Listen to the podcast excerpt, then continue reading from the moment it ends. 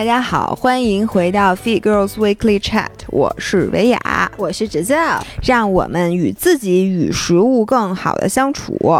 这次是一百六十七期，咱俩的这个语气怎么如此的做做做作做作吗？做作呀！那我记就就就这么做作，怎么着吧？那那我也没辙，来继续。然后今天我们想那个讨论一个问题，我先给大家说一下，因为咱们这这件事在音频上一直没有说。对，姥姥姥爷呢开了一个新栏目。呃，叫其实是两个名字啊。就每周一的时候，我们会向大家提出一个问题，叫做周一提问。对，叫五人的周一提问。然后这个周一提问呢，会同时在公众号和在微博上向大家提问。对。然后像我们已经做了两周了啊，第一周的题目叫做最低落的时候你会干点什么？嗯，对。然后大家呢，在这一周之内就把你的答案发给我们，就其实就在评论里面，大家就是畅所欲言，对，随便想说。然后每周五的时候呢，我们会有一个周五茶话会的这个栏目，也是同时在微博上和在公众号上更新的，会总结大家对对这个提问的这个回答，会精选对，同时呢，还会在公众号上和微博上各抽一个人送礼礼品，但不是什么大礼啊，都是姥姥姥爷家收到的这些什么蛋白棒啊，对，什么粉底液呀，反正也也说句实在，也不是我俩自己花钱买的，就是我们把这个品牌商给我们的礼物啊什么的，我们就转送给大家。对，嗯，然后我们现在已经有两周了。我们呢也会从中精选一些比较经典的，然后来录明信片儿，因为我们觉得呢，我们能放在公众号和微博的总结里面，毕竟是少数，而且我们俩没有机会再做出自己的，对，没法 comment，对，然后所以呢，我们现在还会再录一期，当然了，也不是说每星期都录了，比如说这一期，我觉得当你低落的时候，你会干点啥，这个就比较适合。当然了，我们第二期就是这周，大家现在已经是第三周了，听到已经是第三周了。第二周的题目是夏日食谱总结，哎呀，这期太好了。那个是比较适合在微博上回答，因为你可以配图。公众号的留言是不能发图片的。对。然后我一看，我天，大家太有才了！我跟你说，一到吃的方面，就就彰显出咱们五人的实力了。哦，真的是，我觉得太有才了。然后第三周我们现在还没想好题目，反正大家看到的时候，如果你不知道有这个栏目，可以去公众号和微博上赶紧畅所欲言。对，而且如果你有什么想让想让我们去提问的，对，也可以就是比如留言说姥姥姥爷。我想听听大家对什么什么事儿的看法，我觉得这种是特别好的。对，这我们也可以发微博的 survey。对，然后我说一下，我有一个不成熟的小梦想。我知道你要说什么，就是我希望，因为我们俩不是说出书说说说了三年，你好意思，咱能不提这事儿了吗？就是然后都没出嘛。但我们在想，就说我我想是把五人儿，就大家伙儿的这些。就是很多，比如说像你最低是失落的时候，你会干点啥吗？这些精彩的东西集结成一本书，我觉得这个书会比咱俩自己可真会省事儿哎。但我跟你说，就是你们在微博上和在公众号这些留言，可别到时候管我要版权，我可不给啊！我告诉你们，都是免费贡献的。对，然后是这样的，因为我们已经在此说了，我们。那个这个版权都是我们的，所以呢，将来不接受任何反驳。你要反驳，除非你现在在这公众号底下，就在这篇这篇音频底下留言说我的 comment 你们不能用，otherwise 都是我们的。对，都是我的。法律已经生效，请继续。咱俩这法律学的可真是俩法盲，什么玩意儿？行，那我们今天就读一读，就咱们就随便读一读。我现在在看着公众号，然后姥爷看着微博，然后我们就随机的对大家发表一些看法，对吧？然后我跟你说啊，本期公众号底下精选留言里面点赞最高的是姥姥自己写的，我先给大家念一下啊。呃，问题很简单，刚才都说过了，就是当你低落的时候，你会干点啥？我想我写的是，因为当天。咱们刚跟 Grace 录完那期外貌身材焦虑，嗯，然后我就会会发现那个前两天那个进食障碍中心上海什么进食障碍中心，呃，有一个直播和一个线下课是专门教大家怎么对抗容貌和身材焦虑的。OK，所以我就说，如果你的低落来自外貌和身材焦虑，你就默默的打开相册，看收藏里面自己精心 P 过的美照，然后记得一定要把原图全删了。哈。哈哈哈哈！我问你，这是上海那什么医医疗中心给出的建议吗？这可能是上海有一家公司叫美图秀秀给出的建议。哎，但我跟你说，就是。我啊，我有一个先天的优势，就是因为我的美照都在微博上。嗯，我真的有的时候对自己特别不自信，特别觉得哎呦怎么这么丑，怎么这么老，觉得什么的时候，我真的会去微博上静静打开咱们的微博相册去欣赏一下我的美照，然后再看看底下有多少评论，有多少点赞。嗯，你一下就觉得我丑吗？我不丑啊，我明明是青马第一美女，我告诉你们，这就是我上周说的，就是。大家对健身博主有不正确的预期，因为健身博主在发之前都会先 P 图。其实我们的目的也不是为了伤害大家，我们的目的主要是为了骗自己，主要是为了让自己开心。对，你说如果有这么低成本，甚至没有成本的行为，能让自己开心，有什么不好呢？嗯，是不是？对，就我我也会，但是我还有一招。嗯。就是，如果看照片这事儿太自欺欺人了的话，呃，你还可以化妆。就是我，比如说我有几天不化妆，然后我总会有一天特别特别狼狈，头也没洗，然后脸上油滋麻花的。就我现在这样，就我现在这样。然后呢，睫毛就你还无所谓，那我那睫毛都掉的七零八落，就上面都是中分，特别像那个什么，就是那种。呃，脱毛的那个鸟，就那没错，没错，毛被打的乱七八糟。没错，没错。然后就眼睛那德行，然后呢，就在一个特别不好的光线的厕所里，比如说你去吃饭，有时候你去洗手间，你没有预想到那有一面镜子，而且那个灯是从上面照，就你的黑眼圈然后你的眼袋，然后你脸上所有的瑕疵。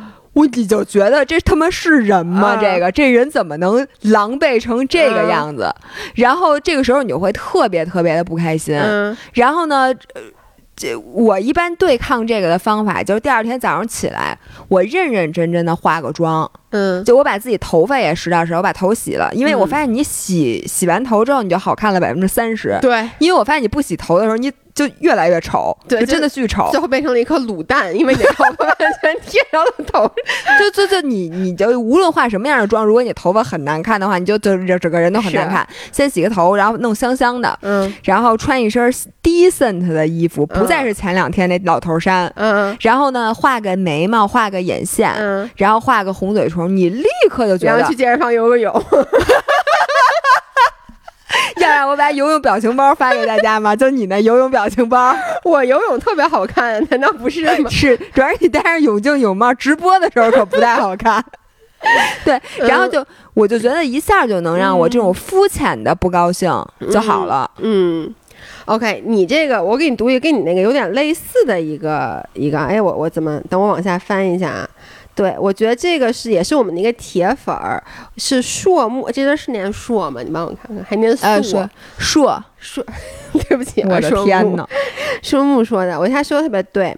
呃，他说的是最近正在荡，昨晚刚哭完的我来了，昨天还哭着发了微博，委屈的不行。今早就这样鼓励自己，实在不行的话，把自己想象成日剧的女主角吧，四处碰壁，找不到合适的住所，被新环境的同事言语之间的误会，和父母也因为沟通不顺不被理解，只有主角才会遇到这些。哎，那就带着主角的光环再试一试，没准也会有好事降临。哎，然后他在底下还发了一张截图，他每天会把自己的，就是他，就是他昨一天晚上发的那个微博，他就发了，就是什么。他说什么一整天就纯崩溃，说昨天一宿没睡，今天早上开始焦头烂额的周旋于中介、导师和我妈，高铁上还在努力看房，结果被臭骂一顿，说我不感恩，然后又开始和导师联系，然后又诚惶诚恐，然后就各种，反正就是特别不顺。但是当他把自己想象成这个女主角以后，立刻心情就会很好了。这个简直太好，这人是不是双鱼座呀？跟你似的？哎。有可能，因为我就想说，这个这个对我很管用，因为你知道，我经常活在自己的世界里面，就是莫名的可怜自己，就觉得这个女生真惨。然后呢，就是这个时候，我真的就会把自己想成女主角。然后你就觉得，你想，我就问你，韩剧、日剧里面那女主角惨不惨？惨，惨之后遇到了什么？白马王子，Exactly。就是完全跟你就 out of your league 的人就爱你，谁都不喜欢，连亲妈都不理。对，你看，就是所有的偶像剧里面，女主角在遇到霸道总裁之前，一般都是什么撞车，什么特惨，什么比如说送外卖的卖外卖撒一地，就是那种就巨不顺、巨水逆。但人家都是二十多岁就遇到了霸道总裁，有三十五岁的女主角仍然特别惨吧？这剧感觉收视率有点低啊。不过我跟你说，就是我有的时候就会像之前的那个思维，我就认为我在玩一个游戏，然后我是那个游戏的主人公，然后每一关就是要让我经历苦难，但我就主要过了一关我就晋一次级，然后其他的人都是 NPC。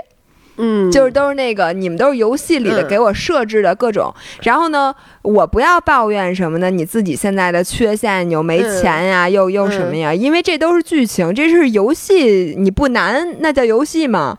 对吧？所以你就需要用你自身现在有的这些条件，在这个游戏里面坚持到最多的关，或者拿到最多的金币，或者是怎么着。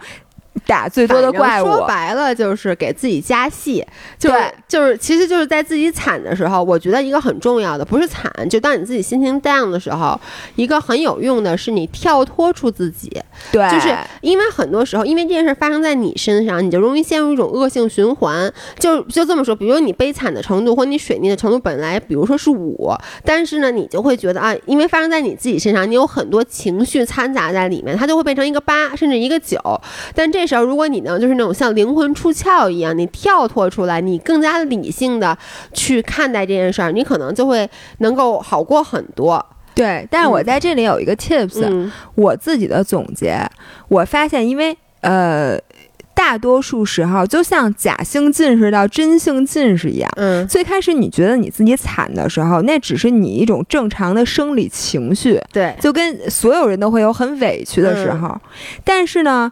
呃，这就像假性近视。其实，如果你正确的处理它，很快这件事儿就过去了，你很快就不惨了。但有什么事情能让你把这个假惨的事儿变成真惨呢？就是在你的情绪崩溃的时候，去做了一些无法挽回的事情和决定，比如说在喝醉的时候给前任打电话，是不打十好几 个，给老板打电话骂街。然后那种，对，就是比如说你今天特别特别不顺，然后你一冲动，嗯，比如说把电视砸了，嗯，就这种事情就会让你在第二天从这惨劲儿里恢复不过来。嗯，或者呢，比如说你现在特别特别愤怒，然后你是因为对方的一个失误，现在要跟你男朋友分手了。本来这个事儿，这你的情绪过去，你们俩啥事儿没有，你非得要跟人分手，然后就造成了不可磨灭的裂痕。对，或者你说出一些伤人的话，是吧？对，所以我那天跟大家分享了，我说千万不要在深夜的时候做决定，嗯，就是要到第二天早上你自己吃饱喝足了，你看情绪也缓回的时候再做决定。也不知道是谁经常在大半夜下单买吃的，这是这个决定做了也就做了，谁让他双十一就是半夜的？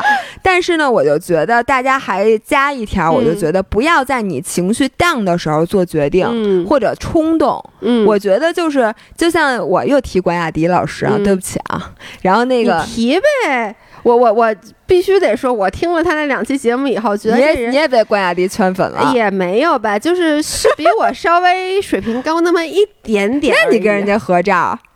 他非要跟我照，对，然后我就说，像他说的，这个崩溃就是一个跟你身体累啊什么的是同样的一个事情，你千万不要在你崩溃的时候放大这件事情，对，你就让它过去就好了。对，所以其实我刚才跳脱出来看也也是就是回归理性的一个方法。然后我在这儿分享一个，这个我人我都怀疑是你写的，但他不是，也是我们的一个铁粉，叫未来的 Healer。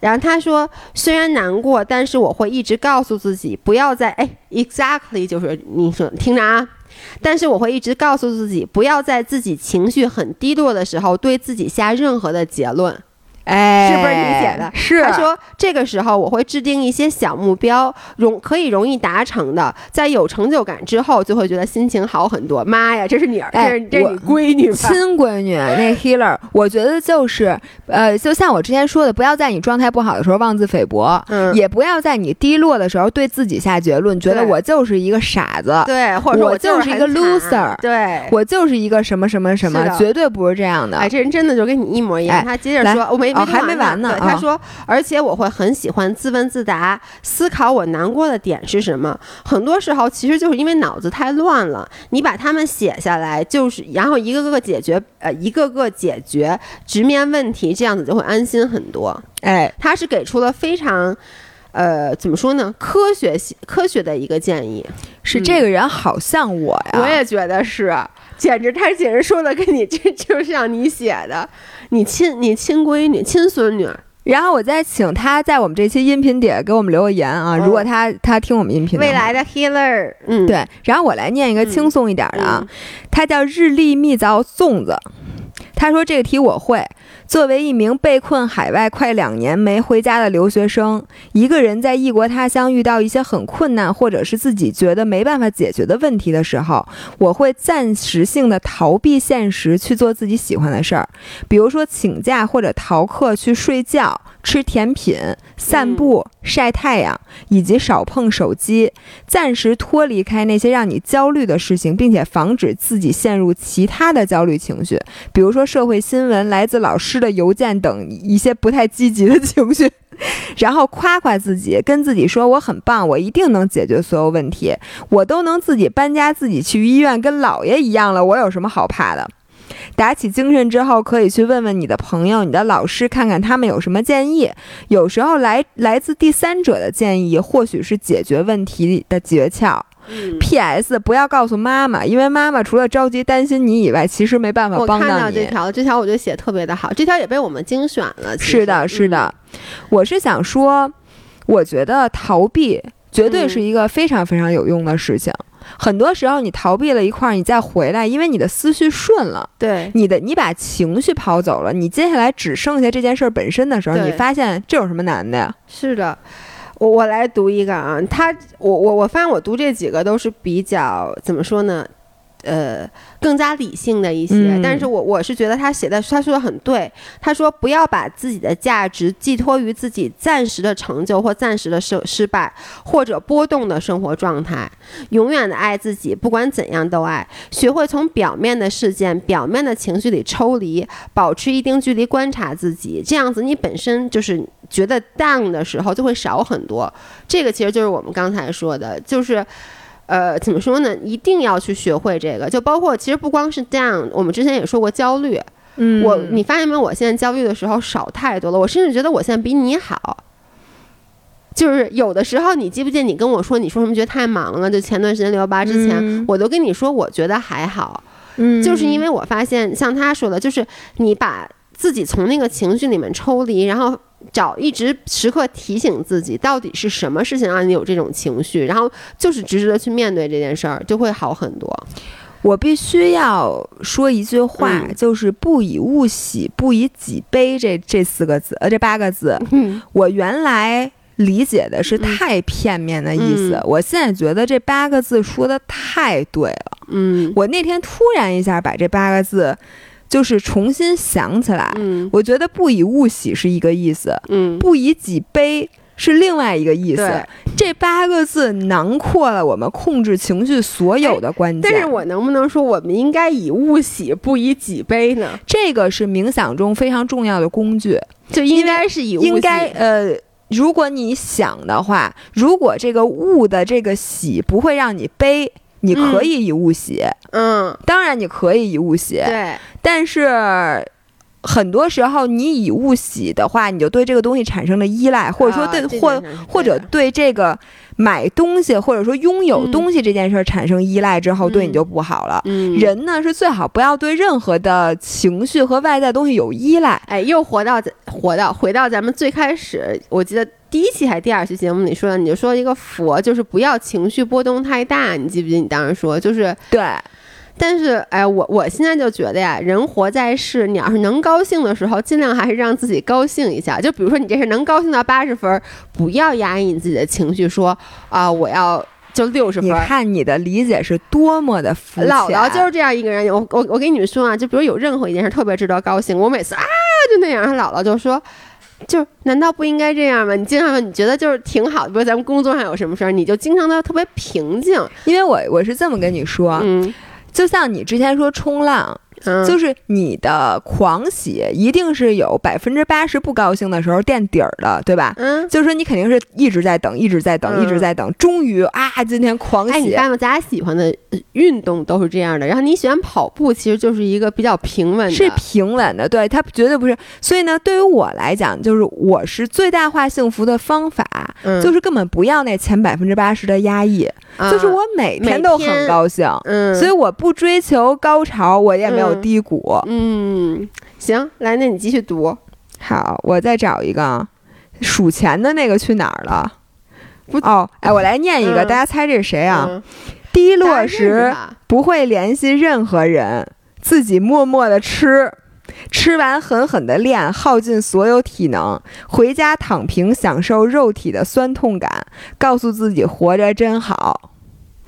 我来给大家解密一下，这是著名的强哥，对，因为他就是我觉得他处理情绪的方式，可能真的是他是这样。我觉得很多人都是这样。我觉得我在公众号里面，很多很多很多人都提到了，就是说去往死里边练，嗯，或者往死里边吃，嗯，你会这样吗？我我我会啊，我不是就说我我什么叫情绪性进食？我就是情绪性进食本人，就是。我发现，当然，不管是高兴还是不高兴，我都很容易情绪化进食，都很容易想到联系到吃。对，就是我觉得吃是一个让我解压的方法。当然了，我现在在尽量避免做这件事儿。就是我，我觉得我已经可以比较好的说，在我大喜大悲的时候控制住。但你知道我还是什么时候无法控制情绪性进食吗？焦虑的时候。我可以伤，以前我是不管是高兴还是伤心，我都要去吃。我现在只有焦虑，因为焦虑，我现在就是就坐在那嘚嘚嘚嘚嘚嘚，你就老得觉得啊，我吃一个东西，我其实是希望它能让我平静下来。我觉得强哥这个可能是很多人的一个。解决办法。很多爱运动的人，像，呃，你知道吗？我前两天也是也是关雅迪的启发啊。然后他，哎，现在开始咱俩不再 Q 他了，行吗？不再 Q 他，这是最后一次 Q 他啊。他就说他跑步的一个偶像是那个意大利的一个五十七岁，五十，我想想他是快六十的时候，连着拿了两届 UTMB 的冠军。UTMB 是不分年龄组的。是所有年轻人一起比，对，跟所有的人一起比，他连续蝉联了两次 UTMB 的冠军。然后呢，他就说：“呃，I run for revenge。”他说：“因为我的前半生，他是一个非常普通的人，嗯，然后他是一个就是你那种卡车司机，然后没有任何的成就，嗯，然后他就说我是为复仇而跑，嗯，因为我是为我自己复仇，因为他说我的人生没有任何的亮点，我就是一个 total loser，嗯，所以呢，我这个是我人生最高光的时刻，然后也是我我就爱这个跑步。”然后你想，他快六十了，拿了两次冠军，就全世界为他震惊。嗯，然后他还拿到了 UTMB 的一个永久的号码牌，就一号，只以后只要他跑就是一号，你知道吧？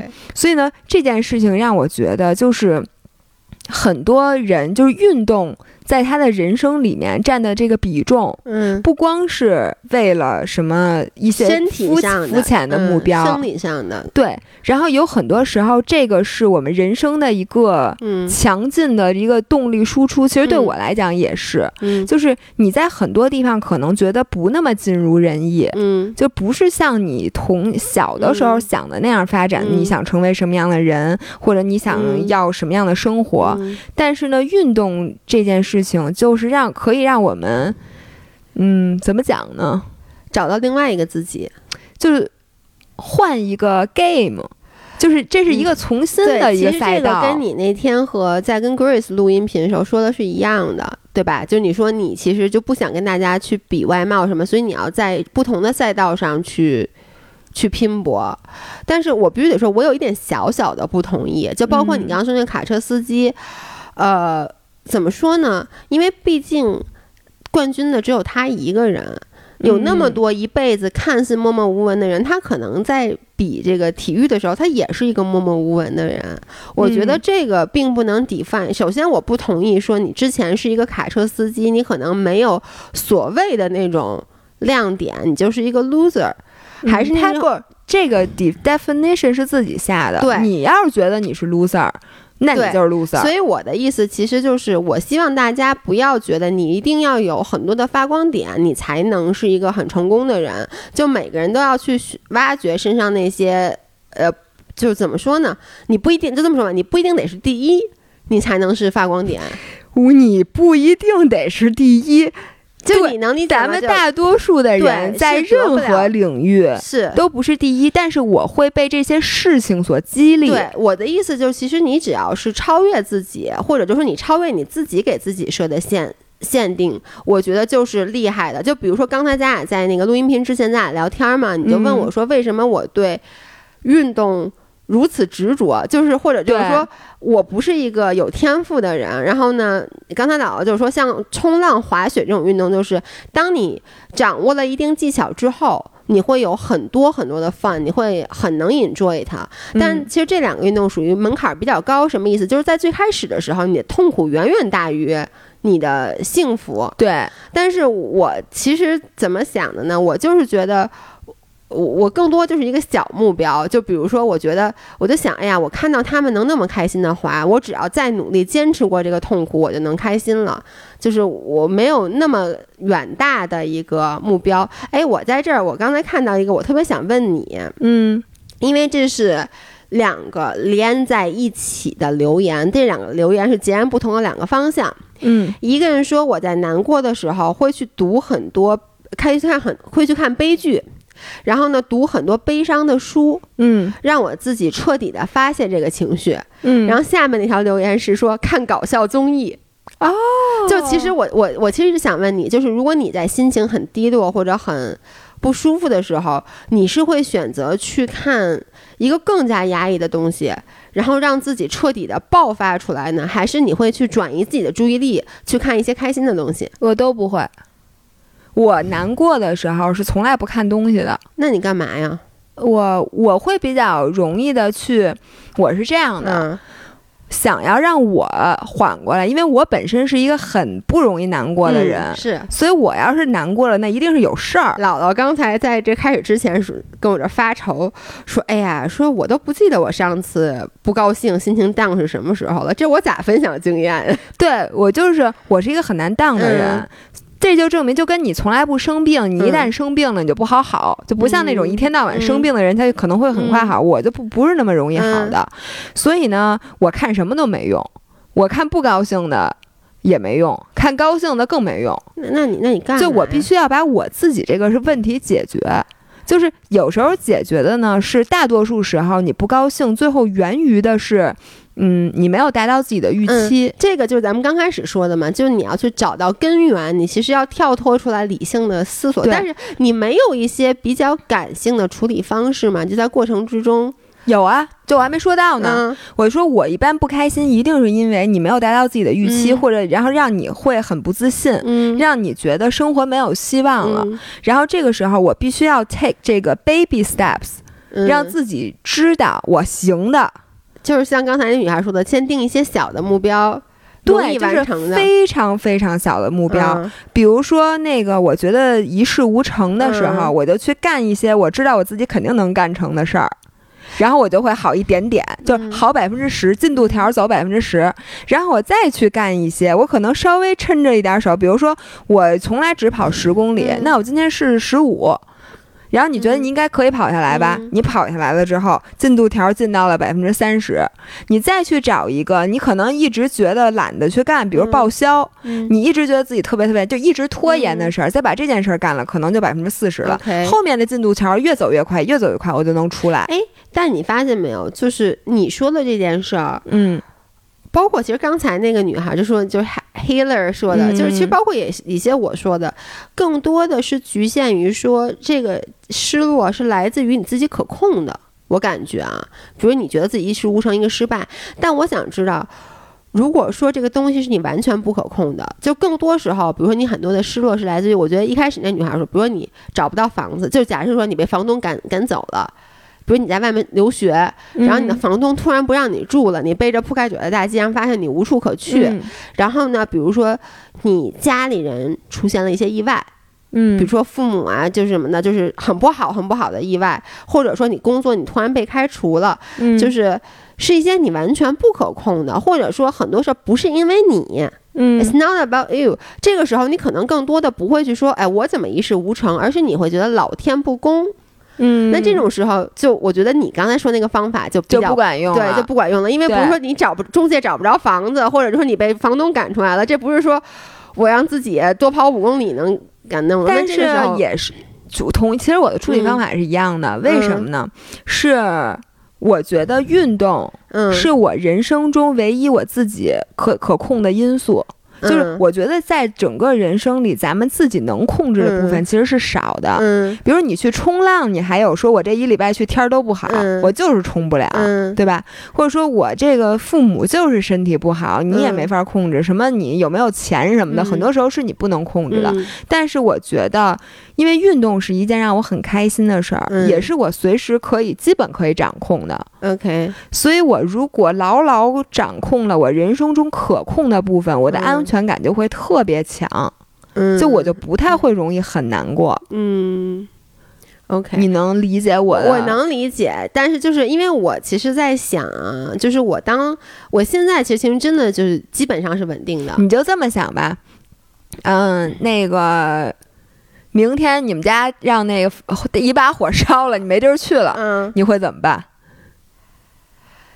就是这个比较难回答，是因为它太大了。但我我来说一些我留学时候的经历啊，就是留啊学的时候，其实我就碰到过没有地方住，嗯然后碰到过就是不可控，你知道，就一个人在外面，那种没有、嗯没有帮助的时候。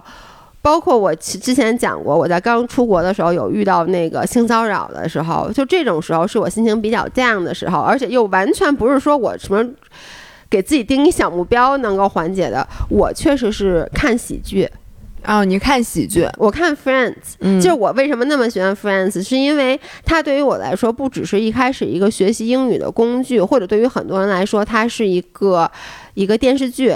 对于我来说，就是我印象中我在刚开始出国的时候遇到的每一次特别，呃，怎么说呢？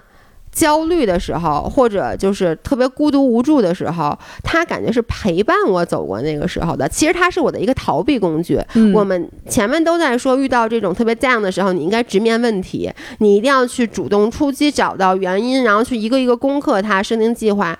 但是我觉得这个其实更多是对于一个成年人来说比较好的方法。当你年纪比较轻的时候，很多时候你其实就是要选择逃避。嗯然后呢，我当时我就记得我在那个 homestay 家的那个，就是。呃，地下室里面、嗯就一个人就看 Friends，一遍一遍的看，一遍一遍的看。然后我记得很多时候，我一开始是在哭，就一边哭一边看。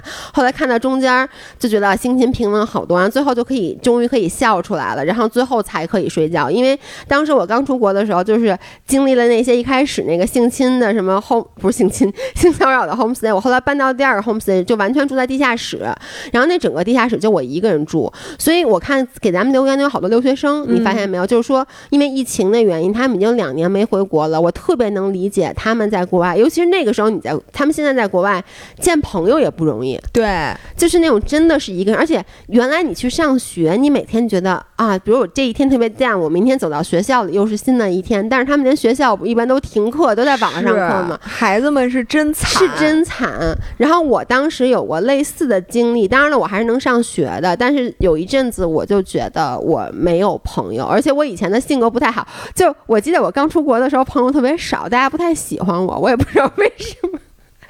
其实也能理解，就是我记得有段时间我没有什么朋友，然后是因为你也不吃饭，你也不跟人家出去什么。哦，我想起来了，因为我刚出国的时候，我特别讨厌，就是我当时想，我想交国外的朋友，不是为了我要交国外的朋友，是为了练英语，对，就当时我觉得你既然出国了，你一定要在最快的时候把语言给适应过来。所以呢，当时都是中国留学生坐一桌子吃饭嘛。然后我记得特别清楚，我到学校第一天，我先去校长室，就跟那 counselor 说，我说我我我要学英语，我能不能去跟老外，就你们有没有人给我指派一个让 一让他陪着你，天天做跟你聊天儿。但你能理解，高中生那个时候我这种性格是很招人讨厌的。那可不，对，所以就大家就觉得，哎，这人怎么这样啊？然后尤其是那个时候，我的英文名字叫做 Princess，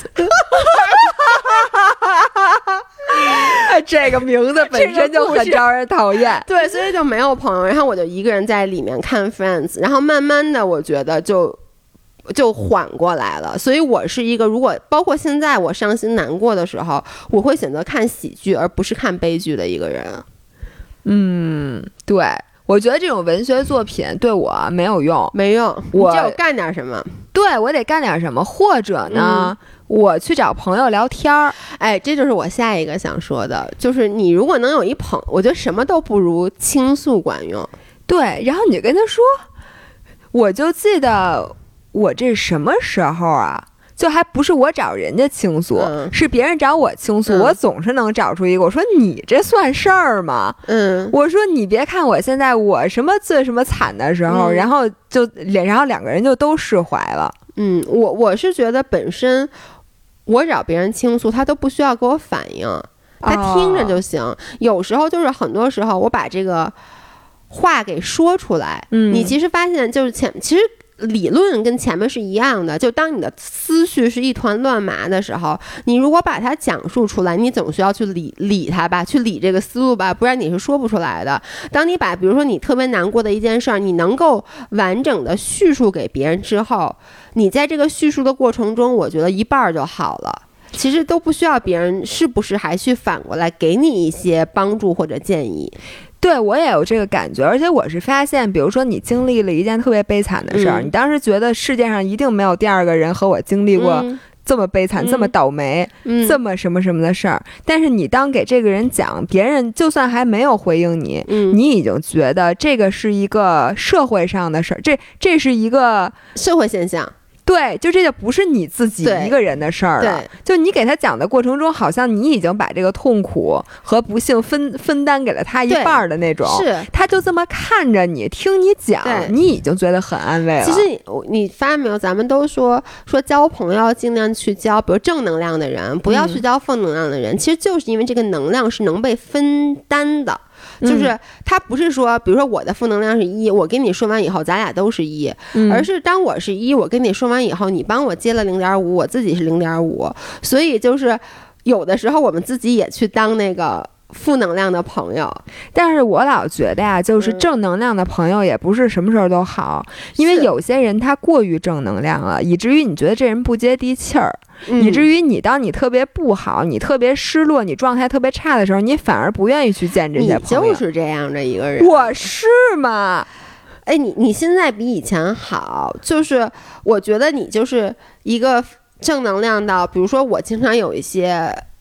让我失落或让我紧张、让我焦虑的事儿，因为我跟你说完以后，你觉得它不是事儿。对呀，我就跟你说这叫事儿吗？你说这叫事儿吗？段位啊，听起来不，然后就就断了，你知道吗？但是比如说我在倾诉的时候，我更多的是想听到你说：“哎呦，真是挺惨的。”就是我特别爱说的一句话，就是。我能我我能理你能理解吗？然后包括我别人跟我说，我会我经常会说，我说我能理解，其实就是去分担他的这个精神上的东西。我记得 Steve 说以前有一句话特别对，就是我虽然不怎么听他节目啊，不要觉得我听他节目。然后呢，他就说，当别人跟你倾诉的时候，是情感的时候，嗯，请你不要立刻给他 offer 解决方案。对，这是大回复情感，这是大部分直男的问题，就也是我的问题。对，也也是 exactly 你的问题。就当别人在给你倾诉很多事儿的时候，你从来都是直接给解决方案，就是你会说啊，那这事儿应该这么办，这事儿应该那么办。其实我天天跟他们说，我说直男你们学学，女生不是这么沟通的。然后我就是这么沟通的，对你就是这么沟通的。但是，其实很多时候就是需要的就是一句 I feel you。就就 OK 了，嗯，是的。然后我来说，大家说，其实听播客也是跟你说的 Friends 是一个关系。对，我觉得为什么 Friends 特别解压呢？因为我原来也是，就是看 Friends 的时候，我觉得非常安慰。嗯，是因为就算那些朋友不是你的，你看看就觉得这就是你身边的朋友。朋友，你觉得他们就是你的 social support。对，我觉得听播客是一样的，就是那么多人都在那个这个期里面，同时提到了听咱们的播客会心情。好，因为他就觉得有咱们俩呢，所以说呢，他不能真正的跟咱们说话，嗯，但是他听咱们俩互相说话，他就觉得他是咱们这几个朋友中间的一员。对，你知道，其实我觉得播客一开始做播客的时候，我老说这是我的 therapy，嗯，就是我觉得做播客本身对于我来说。是一个缓解焦虑、缓解情绪的。然后我没想到，我将这个负能量抛出去以后，被那么多人给稀释了。我刚才说了，比如说本来是一，然后你给了一个朋友，你们俩各占零点五，那这时候你的朋友就觉得我凭什么要帮你背负这零点五的负能量？但现在你是一，你有几百万的粉丝，当然了，我可能有，咱播客没有吧？播客几万吧，反正就是这些人一稀释，每个人可能拿到零点零零零一。然后呢，但是如果你分享快乐的时候，我觉得这个是加倍的。是的，对。对，那我再念一个啊，哎，这个人说的好，我先念一个短的，嗯，看宇宙题材的纪录片儿，想想自己多渺小，我会，我也会，但是我一般呢不是说看纪录片儿，嗯，我是走到外面去，就看，就比如看海，冲浪，其实本身就是一个，咱们上一期说了，就是哲学，你在大海里，你就会说发现你什么都不是。没错，然后我现在发现，比如越野跑，或者进山，其实就是骑车，就这些跟大自然亲密接触的运动，嗯，就一下让你觉得真的没什么。你很，你一个不测，今天就能死在这里。你说，那你其他的事儿还叫叫，就真的不是什么太大的事儿了。哎，他刚才说那个看纪录片，让我想起一个，哎，但这特别小的时候。包括后来你还陪我去过一次，就是天文馆哦。你知道小治颈椎病去了。对我小的时候特别喜去喜欢去天文馆，其实并不是说天文馆有多好玩，因为咱们小时候也不理解。我就是有一种感觉，每次我坐在天文馆里看那个半。半幕就是那种球形幕的那个那个影片的时候，我觉得自己特渺小，是，就那是一种我说不出来的感觉。那个感觉一，我很小的时候我还怕去天文馆。其实你说天文馆又没有恐黑咕隆咚的，是吧？我是。都不是黑，我就是觉得自己很渺小，就是觉得啊自己什么都不是。然后原来我自己是一个 nobody，就很不能。因为每一个小朋友都是 ego 很大的，每一个小朋友都是以自我为中心的。我觉得我第一次意识到这个世界不能以自我为中心，就是在天文馆。所以就是天文馆是一个我特别喜欢去的地儿。我觉得如果天文馆在我们家门口的话，我会每次不高兴的时候，我就去里面去看一眼那个浩瀚的宇宙的那个半部片。你喜欢天文，你知道我吗？我喜欢去动物园儿。就是我从小就喜欢那种，然后我爱看的那个片子，也都是，比如说那个 Big Cat 啊，我也喜欢看 Big Cat。对，然后还有就是所有跟动物，可能是小时候喜欢看《东芝动物乐园》，就巨喜欢看。对，然后每次看到动物之间他们的那种你争，就是什么打来打，然后就是你死我活，然后为了非常生存的一种去竞争的时候，你就在想，你看。当动物都没好到哪儿去，每天就是面临生与死，什么饿肚子。然后有一只那个雪豹在那山上好几年找不着对象，然后有一只那个，所以你觉得你现在有一什么样对象都行 是吧？雪豹长那么好看都找不着对象，没错，这真他妈惨。然后那个那个树懒，我跟你说那个。还有一个节目，我刚看什么《地球脉动》嘛，反正那种纪录片儿。我现在不是经常看纪那个，我是骑车的时候看那个纪录片儿，就看到一个树懒趴在树上慢悠悠的，然后阳光从那个树叶上透过来洒在他的身上，你就觉得他的生活应该是完美的，嗯，对吧？但是他说什么这个人，这个人，这个人，这个树懒，他如果再错过今年，他就失去了生育的那个，就是因为他们这个族群特别少在那里边，然后他一直没找着对象，然后这个时候镜头一。转，突然听到那边有一只母树懒的叫声，然后就，然后他就以他最快的速度就飞奔。其实对于咱们来看也是慢慢动作，对对，飞奔到那儿之之后，然后发现人家抱了一孩子，然后你就觉得哦，原来大家都有烦恼，那我的烦恼就不是事儿了。对，哎，我念一个啊，在跟男朋友发分手短信。突然看到推送，这个人叫 R U U，我不知道该怎样调节我的情绪。以前的快乐来源于他和吃饭，最近却打算减肥和分手。不过我今天下午跳绳的时候一直在听音频，陪伴了我孤单的、不太情愿的锻炼时光。我能说，我觉得每一个分手都是美好的。我跟你说这句话，我也想说，它来自于两个三十五 岁的中年女子。不是因为你知道分手意味着什么吗？嗯分手意味着可能性，嗯，就你能理解。所以我说这 exactly 是咱俩现在的评价。对，每一次分手都是美好的。对，所以我觉得真的不要太开心、太难过，而且就是减肥这件事儿呢，也是充满了可能性，也是充满了可能性，没准过两天有暴食了呢。不是你能不能稍微严肃一点儿？不，因为他的这个，你说谁没经历过分手，谁没经历过这些？但是我想告诉他的是，基本上啊，按照我一个过来人的推断，分手这件事儿会促成你的减肥。嗯，大部分人来说，分手都是能促成你的减肥的。我觉得分手能促促使任何事情，因为我觉得说实话啊，两个人在一起的时候。嗯是浪费的时间是非常非常多的，你发现了吗？你所谓的浪费是两个人一起很幸福美好的待在一起吗？你觉得这种叫对，这就是浪费时间。三十五岁的老女人，我们对我就觉得是浪费时间，就是你们能理解。就是我们俩现在吧，比如说想干点什么，就觉得我还得想想，哎呦家里还有一个是这样的。比如说你自己吃饭、嗯、很简单，嗯，你就直接想好就去吃了，嗯、到那儿就点菜，嗯、对吧？就这俩人啊，你现在哎，今晚吃什么呀？你说哎没，我随便啊，嗯、你说吃什么吧。那人哎呀吃什么呢？然后先想半个小时，给你三个 option，、嗯、发现你都不想吃，这不就咱俩吗？对，然后呢，你就开始说嗯吃这个，哎呀也行，那行吧。然后不是哎别别别别行，你想吃什么？好吧，你想吃什么？你瞎给咱俩的对话吗？哎、想出来已经俩小时了。对，你说一个人自己在的时候需要这样吗？就不是你自己想吃什么就吃去，就赶紧早都吃完了回来了。然后看电影也是，你想看哪个？哎，你想看哪个？问题烦死了！你又是一个从来不能自己看电影、不能自己吃饭的人。我现在能自己看电影了，我都是骑车的时候看的。哦哦，就是那个，我还以为你在外边骑车的时候看呢。我我外边骑车的时候看，在露天电影院绕圈儿绕圈赛。哎，我想说一个，就这个人不是给的解决方法，但我想给他一些建议。嗯，北方人第一次来南方上学，和室友们三观不太一致，喜欢的东西也不一样，在这边基本没朋友，专业也不太喜欢，每天独来独往，胖了二十斤。这一年一直陷入悲观，讨厌自己的快圈。最近报了舞蹈教室，希望可以让自己心情好点。嗯。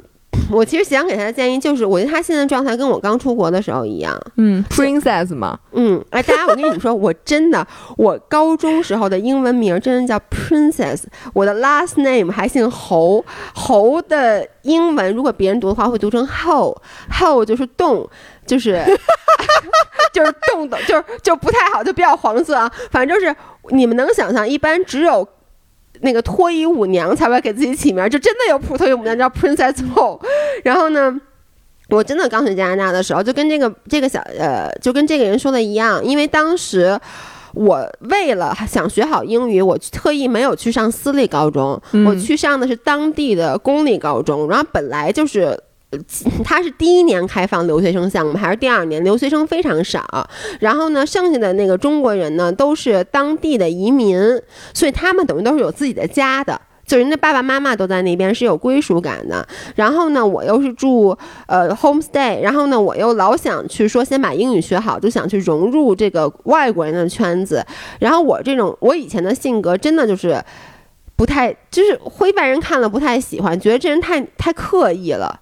就是那种的，而且我又是一个 attention whore，大家都知道，我喜欢别人都关注我，我做什么事儿都闹动静特大，就真的很招人讨厌。所以在很长时间，我觉得我跟我周围所有的人三观都不合，因为我觉得我当时一方面觉得，哎，这些中国留学生来了以后还每天聚在一起，然后呢英语也。说的不好，然后还老在一起玩儿，我就当时我就觉得，那你爸妈送你出国留学目的是什么？我觉得我跟他们所有人三观都不合，然后呢就没有朋友，真的就独来独往，然后呢在那个楼道里一个人走，那个时候就很压抑。但是后来我跟所有我不喜欢和不喜欢我的人都成为了特别好的朋友。就是我想跟大家说，其实有时候你觉得你跟这个人三观不合，是因为你不了解他。没错。就是你觉得他，你觉得他是表面上的那个状态，他觉得你是表面上的这个状态。就当然，所有人都觉得我是一个特别不接地气，觉得我是一个自视甚高的人，我 me。但是呢，我觉得他们都不好好学习。其实人家不是的，人家就是更刚来的时候，他们更喜欢和。亲近的人待在一起，然后到最后，我们其实最后就打成打成一团。然后现在这么多年，我们每次在一起聊天，还会互相说当年互相不喜欢对方的点是什么。嗯，就是你会有很多误解。所以我希望这个小朋友，因为是室友嘛，所以其实你们俩可以试着多去了解对方。我想说一样的，就是我刚换工作的时候，因为原来在国贸的那美国公司吧。就穿衣服特别装逼，哇塞！你们可不知道他每天穿成什么样上班。然后穿着高跟鞋、一步裙，这是标配吧？对吧？然后一下到了望京的另一家德国公司，然后这个公司呢，大家非常 relax，嗯，就是都是穿着那种什么彩虹条毛衣啊、牛仔裤啊，是不是？是不是这样？是，就大家都穿的特别 down to earth。嗯。然后我第一天上班的时候，大家以为来了一个什么。呃，从总部来了一位高管，你知道吗？就是我，我就给人那种印象，并且我这个人的长相本身就是一个。不太招人喜欢的长相，尤其不招女生喜欢，就是你太招男生喜欢。我们部门没有男的，对，所以就特别不招女的喜欢，特别不招人喜欢。然后再加上我穿成那个样子，然后我 我又是本来就是一自视甚高的人，我不是说大家误解我自视甚高，我 就是自视甚高。而且呢，就是你刚来公司的时候，你就要表现出特别 professional，你明白吗？你就更不就是那种。结果呢，就所有我们部门有一百个人吧，然后呢，其中有九十多个女的，反正都是女的。然后你能理解，就是后来我的好朋友给我讲，我刚坐在那儿，大家就开始用那个公司的微信，就要开始聊说：“我操，你看这女的，这谁呀？这说又来了一个，说这人看起来就就是那种特别 bitchy 的，对对对对。然后那段时间都没有人找我吃饭。”就是中午大家一起吃饭的时候，而且我又不是领导，你要说来一领导，你不喜欢他，你不是也得扒着他吗？但我又是一普通人，就就没有人叫我吃饭，然后我只能自己去什么食堂啊，或者自己去点餐。后来我就自己去练瑜伽什么的，就更就更跟大家距离拉远了，没错。然后后来是什么事儿呢？是有，首先是有一天我在公司大喊我不缺钱，你知道这件事儿最搞笑，就是。我爸经常在早上起来给我打电话，然后呢，我爸这个人吧，他老怕我没钱，对，爸爸都会这样，老担心我缺钱花，于是就老问我还要不要钱，你知道吗？然后有一天，我我那天到的公司到特别早，我不知道，因为当时大家坐那一片，我坐在我自己那儿打电话，我对面是一电脑，我不知道我。那边有人，于是因为我我爸就跟我说了好几遍，我觉得巨烦。然后于是呢，我就特别说，我说我不缺钱，我有钱。然后这句话就被隔了几桌的那些人都听到了。然后那人就觉得我特别搞笑，说大早上起来在办公室喊我有钱，我不缺钱，不知道是喊给谁听，说这是哪个傻逼？说你有钱你给我呀，你在办公室喊什么去？你能理解吗？可能是还给老板听的，说你别发我工资，就是这，大家都觉得这人嘛呢。然后还有就是有一次，我给大家分享过我跟人打架被抓到了警察局的故事。然后还有第三个就是我彻底被大家接受了，就是我整容，然后顶着一个屁股一样的脸去上班。就是我当时我面试的时候，我就。就当时我上班的时候，所有人都惊了，你知道吗？然后从此以后，大家就觉得哦，说原来他不是你们想象那样，他就是一傻子。对，所以你看，就真的是很多时候，只要你愿意敞开心扉，我真的觉得啊，这个世界上没有什么人是你接触不来的。对。对，所以大家真的要敞开心扉。我们之前上一期说的那个悠悠和一农，一开始我可不喜欢他俩了，现在我不是也还行吗？也还行。其实就是因为一开始就是你每个人都拘着。对对，哎，你知道他们说他们是从什么时候开始介绍咱俩吗？是因为他们开始听咱们俩的音频。就是你知道音频让很多人，我觉得音频对于你的益处远远大于我。哦，是吗？就是他们俩其实一般就是也没有不喜欢我了，主要是你。所有人都是，你知道吗？很多女生就是，你看，大家对你的印象都是那种特别 bitchy。然后呢，你因为你知道吗？那天悠悠说了一句话特别对，他说：“他说维亚自视甚高，人家有本钱，就是你知道吗？就如当你越说自己自视甚高，然后你是能放开的去说这件事，而且你又是用种玩笑的形式说，就是我不是玩笑，我是对对对，你有本钱，但是一开始大家不理解你的时候，很多人看你会是，嗯，就是切，就就这个人真的会让人觉得觉得你。就你自视甚高，你没有瞧不起别人，你只是迷之自信的看着自己，对对对，对吧？但是大家会觉得你是有点瞧不起别的人。其实我跟你们说，姥姥真的没有，姥姥她只是觉得自己很好，所以她听了音频以后，大家就会更加的知道你是一什么货色，就是一傻子嘛。对，我不缺钱，我有钱，你现在缺吗？要不然下个月工资发到我账户得了。然后我想说啊，我看那公众号里大多数的留言，运动的很多，对，就是你有出去跑步没。没有什么跑一小时解决不了的，还有就是吃吃吃。另外，呃，播客提到很多次，还有一点就是收拾屋子，很多很多人都提到收拾屋子。我也是，我特别喜欢。就你，你发现我家第一很干净，你不是每次。都不让我踩地，都是因为阿姨没来吗？那那是因为我的地上有灰哦，但并不是说地上特别脏。我我还是说，你们看我现在家里真的，你看这阿姨应该今天来的，我看已经一整个礼拜没来了，但还是很干净，就是因为我老心情掉，所以老收拾屋子。对，我觉得收拾屋子，其实你知道是什么感觉吗？其实就是你刚才说的，它是一件小事儿，但没有人说我不我收拾不了屋子。对吧？只有说有的人特别擅长 organize，有的人没那么擅长。但你说把这沙发上的床单蹬平了，谁都能蹬，只是可能我蹬四下，你蹬六下的对的区别。所以收拾屋子是一件每个人都能做到，那做到了以后会给你很大成就感的事儿。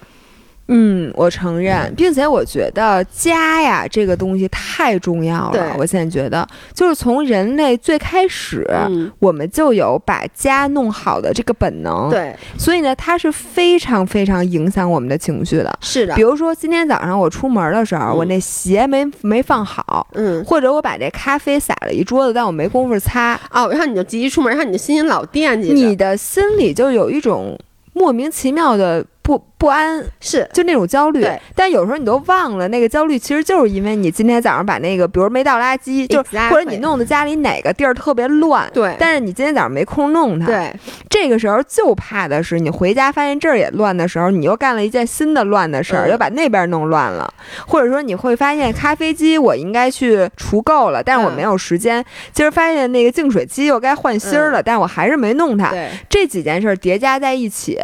哇塞，你那个心情就不会好。他会很哎，你说的那个咖啡洒那件事太真实了。我有几次就是早上起来，因为我本来就容易迟到，然后我就忙里忙叨的。你越早上起来着急，你越越对咖啡一定不能洒呀，千万别给我洒，千万别洒。然后就一定会洒，然后你又来不及说，哎，我现在在擦，你就我跟你说，往往在擦的过程中，你会因为瞪直把一个什么东西又又弄倒了，就越收拾越乱。所以就比如说那种时候，我就出门，我心里老想，哎，我就洒一桌子咖啡，就让你特拧巴。对，就包括我这次出去玩儿，我走之前有一件事没干，就这扫地机器人儿每次擦完地里面那水你要给倒了啊。然后呢，我给忘了，我也不是忘了，我就是懒。我当时就想，我一会儿再倒吧，一会儿再倒吧，结果就拖拖拖拖拖就没倒。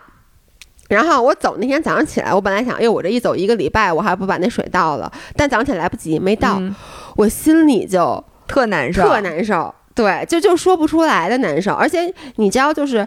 家对心情的影响，我是从什么时候？你以前我是一个很乱的人，对，以前我家里确实也很乱。我是从什么时候开始觉得家里一定要干净呢？就从咱们开始在家里办公。嗯，就当这个，我发现当这个家里乱的时候，我整个的工作状态一定是不好的。对，我不可能在一个狗窝，就比如地上还有撒的咖啡，然后撒的什么吃的，就在都在桌子上，我在那剪视频能剪的特别的顺，是不可能不可能的。然后有的时候我以前我是因为觉得我活这么多，我这么多事儿干，我还收拾屋子呢，我还是先把活干了嘛。后来我发现，你如果花个十分钟，你把大概哪怕你只是把面儿上弄干净了，你再再工作，你效率会提升很多。对我不得不说，就是，呃，其实它都会影响你睡眠质量。对，就是比如说你们家特别乱，你感觉你睡在猪窝里，嗯，那你整个睡眠，我觉得你深睡时间都会受到影响。我真的是这么觉得的。所以我现在，而且我现在啊，出差。出去玩之前，嗯我一定要把床叠得整整齐齐。然后呢，把我那个，因为一般你收拾衣服的时候，嗯那衣柜那块儿会特乱嘛，对吧？然后那鞋都在地上，你哪双带哪双鞋不带哪个，我一定要把它弄好。因为嗯我发现你在旅行回来之后，是你最脆弱的时候，是不是？这时候前你会发现天晚上，我到家的时候那个状态，这时候如果你一切都是井然有序的，你就会觉得，哎，OK，我可以马上投入新的生活。然后有的时候我把我们家弄那乱，如果嗯阿姨又没来，我一回家我都想明天去哪儿啊？我这不不想在家待着你。说太对了，就是我每次走之前，如果说我一般都会特意让阿姨在我不在的时候来一次。啊，因为我发现，因为本来回来你就带着一个很乱的行李箱，基本上你出去的时候行李都是一个个卷的很好，回来的时候东西都是瞎塞进去的。然后如果我到家家里一切是很安很干净的，比如像像那个。就我前两天刚回来，从三亚回来，这个时候我会不由自主的想，我先把现在这个行李就给收拾好了，就是我会把乱的行李箱、脏衣服都拿出来，先堆到洗衣机，就是你会先想去干这件事儿，因为你觉得家里很干净，你不想破坏它。但如果你回到家里很乱，我可能这脏的行李箱搁那儿搁搁俩一个礼礼拜对，都不带动它的。没错。然后你的心情就是杂乱的。我还想念一个，念数钱。这个人说，我心情低落的时候数钱，把所有账户的定期存款、基金、股票都点开来看看。但能不能拯救失落心情，主要看那天是红的还是绿的。我说你这个，我跟你说，大多数时候你看就会突然一下从失落变成了愤怒，心想嘛呢？我我，但我我想跟你说的是，我原来是一个对钱嗯，一点儿都不在意的，我从来我都我自己账户里有多少钱，我根本就不知道的一个现在你人。知道吗？我现在知道，你真知道？是因为我现在发现，有时候点开存折看一嗯看，它不是说能让你一下不低落了，嗯，是能让你一下有安全感。哦，是因为我在上次给你发完工资之后，你才干的这件事工资还是要发的，我缺钱。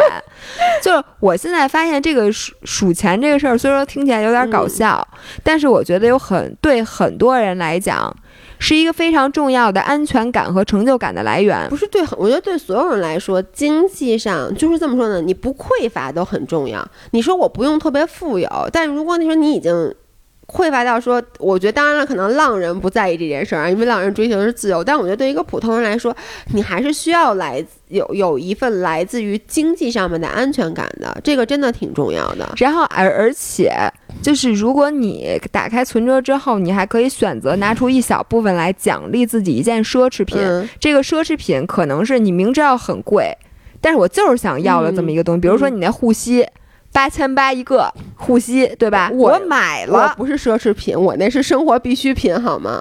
我膝盖要坏了，这不更贵吗？你别滑就不会坏，更省钱。省了八千八，还省一张什么好几万的滑水卡。对，然后呢，就这个时候，如然后如果你花钱再给你的家里人买点什么，干点什么，嗯你就会觉得特别开心。哎我真的觉得我就是给别人送礼物，比如我给我妈买一什么东西，她喜欢，嗯，那个感觉太有成就感了。对。然后我觉得这就能让你从低落的情绪里一下就就缓过来哎。其实数钱肯定是好的，大部分人不数钱，主要是数没完钱主要数完钱以后更低落了，你知道吗？打开存折之所以后不我问你是想活了。所以我问你，是不是我给你发完工资以后你数钱，你才开始数钱的吗？之前是不是连银行账户都不敢打开啊？根本不敢打开，对，不敢看。哎，我在这儿说一个，这个人也不是给了一个，他不是说一个方法，但他是一个嗯问题。他说这个问题非常好，有太多时候我是心有余心心有余而力不足，理性觉得我该到运动时间了，结果没劲儿也动不起来。理性告诉我不要吃零食了，结果偷偷一会儿吃一口，一会儿吃一口，一会儿吃一口，好烦啊！没有休息好，也没有很舒服，也没有健康，但是又很累。然后呢，我的建议啊，就是。如果你运动的是，就比如你该运动了，然后你又拖拖拖拖拖，那么这个时候，如果你不能说 get your ass up，就是就撅起屁股来你就去练，那你彻底就告诉自己，我今天不练了。对，就是你就是给自己就是一刀切，一定要一刀切，一定不要拖。而对于食物来讲，我现在发现就是一会儿吃一口，一会儿吃一口，一会儿吃一口。我告诉你，最难受的，干脆给自己点一外卖。你如果发现说我今天又已经绷不住了，我就是特别饿，比如我昨天回来，就我从冲浪回来就特别饿。我就是饥饿感啊，也是因为我快来大姨妈了。就一会儿我我昨天一天一会儿吃了两包鱼薯片，一会儿又吃那个，又吃那个，到最后不行了，我就给自己点一外卖。嗯，就是你就去吃一个你特别想吃、特别解馋。对你平时，比如说你之前那个说那宫保鸡丁，嗯，就你平时可能觉得啊，我要克制我。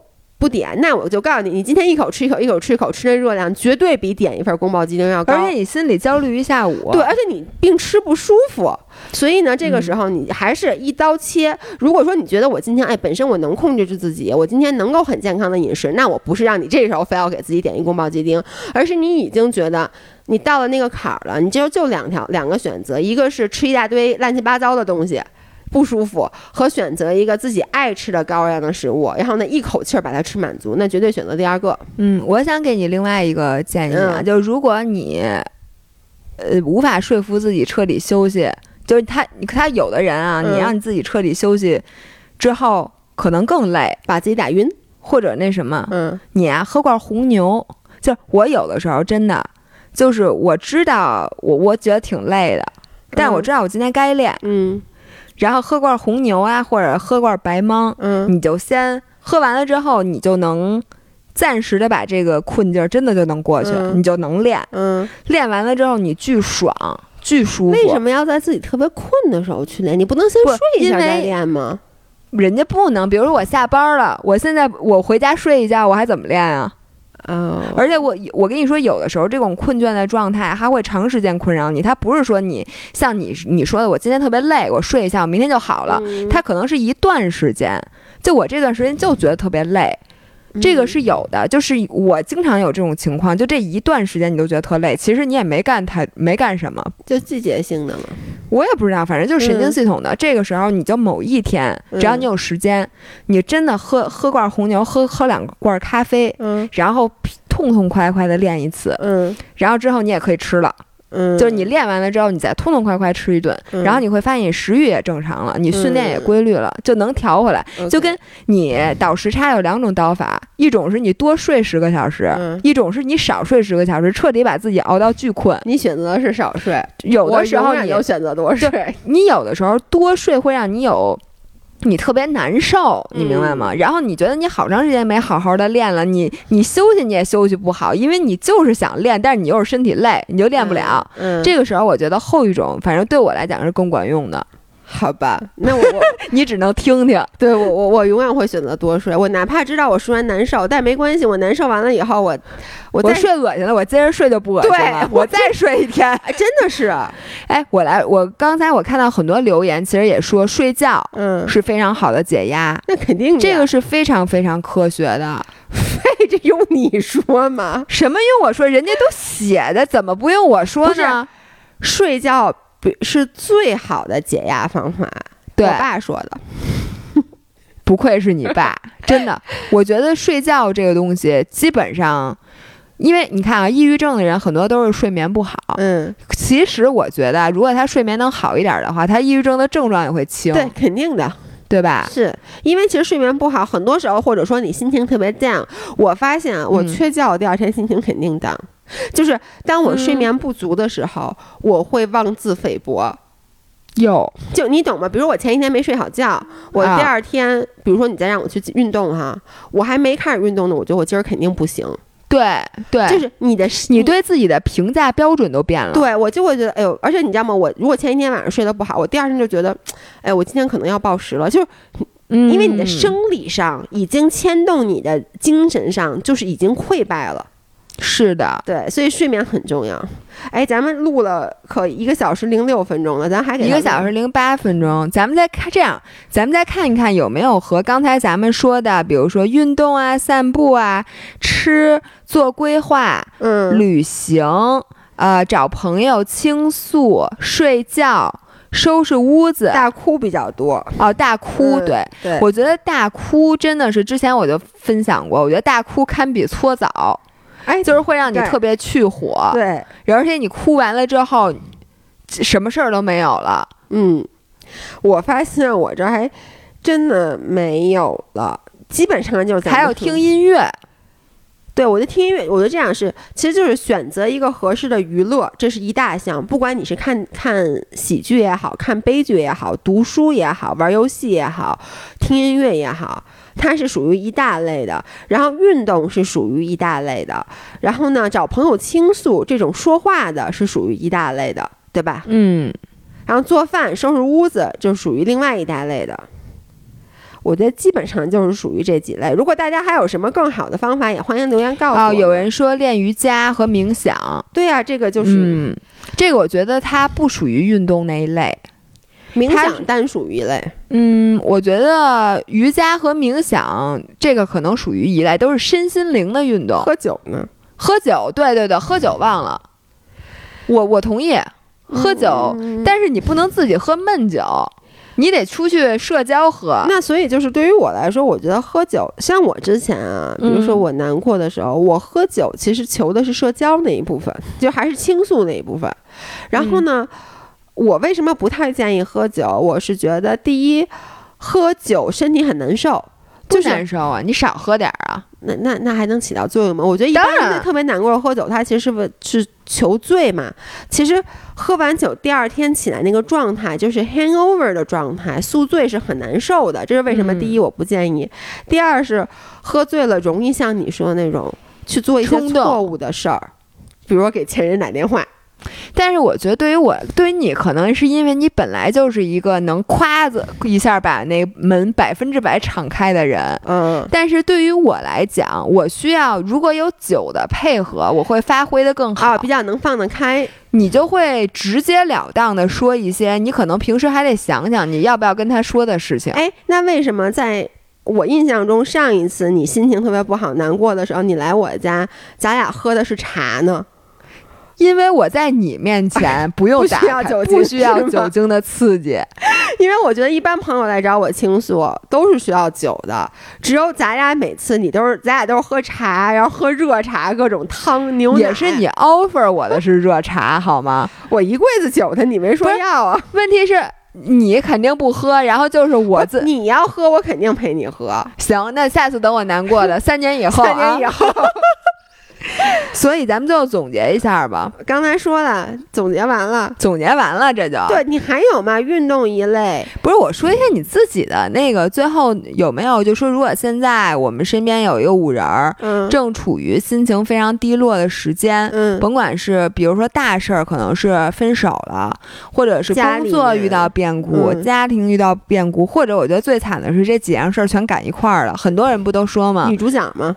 对这几件事儿全都赶在一块儿，你正处于人生的这个低谷期，嗯，你有什么有没有能送给五人一句话的？给我们留言。哦，我我私信我们，我永远都觉得说出来是最好的。就是刚才分享了这么多方法，不管是运动还也好，喝酒也好，什么看电视也好，听音乐也好啊，种种，对于我来说最好使了，或者说真正能让我完全迈过这个坎儿的，一定是找到一个人倾诉。当我能把所有的事儿和所有的情绪，包括我愿意面对的和不愿意面对的情绪，全部通通的输出之后。就有一个树洞，说完了以后，就肯定是我真正变好的第一步。嗯，我同意，对吧？但是如果我们没有给你回的话，请你也不要那个。对，因为姥姥姥爷的那个私信特别多，很多时候我们看到了，我们没有合适的契机，也而且你要回，你有时候就得也长篇大论，因为你觉得你回几句话也没有办法真正帮到你，或者是说我们觉得我们太草率了，就是人家给你发这么多，你说你只回几句，你就觉得更不好意思回。其实我们都看到了，对，很多时候我收到有的人给我发的是私信嘛，或者可能有的人加了我。的微信给我发好多，我没有回。确实，很多时候是我觉得我回就很草率，就是因为我无法真正的做到长篇大论陪你几个小时。但是如果我只说一两句，说没事儿，看开一点，这种我觉得很敷衍，对，所以我不回。但是我觉得还是那句话，对方的反应未必是重要的，最重要的还是你自己先迈出第一步，就是把自己所有想说的说出来。嗯，当然了，你要能有朋友跟他说，肯定比跟我们俩说管用啊。最好能帮你把这事儿解决一两件的话，那就更管用了。对，好吧。嗯，那今天那今天就到这里，然后我们下次再见，拜拜拜。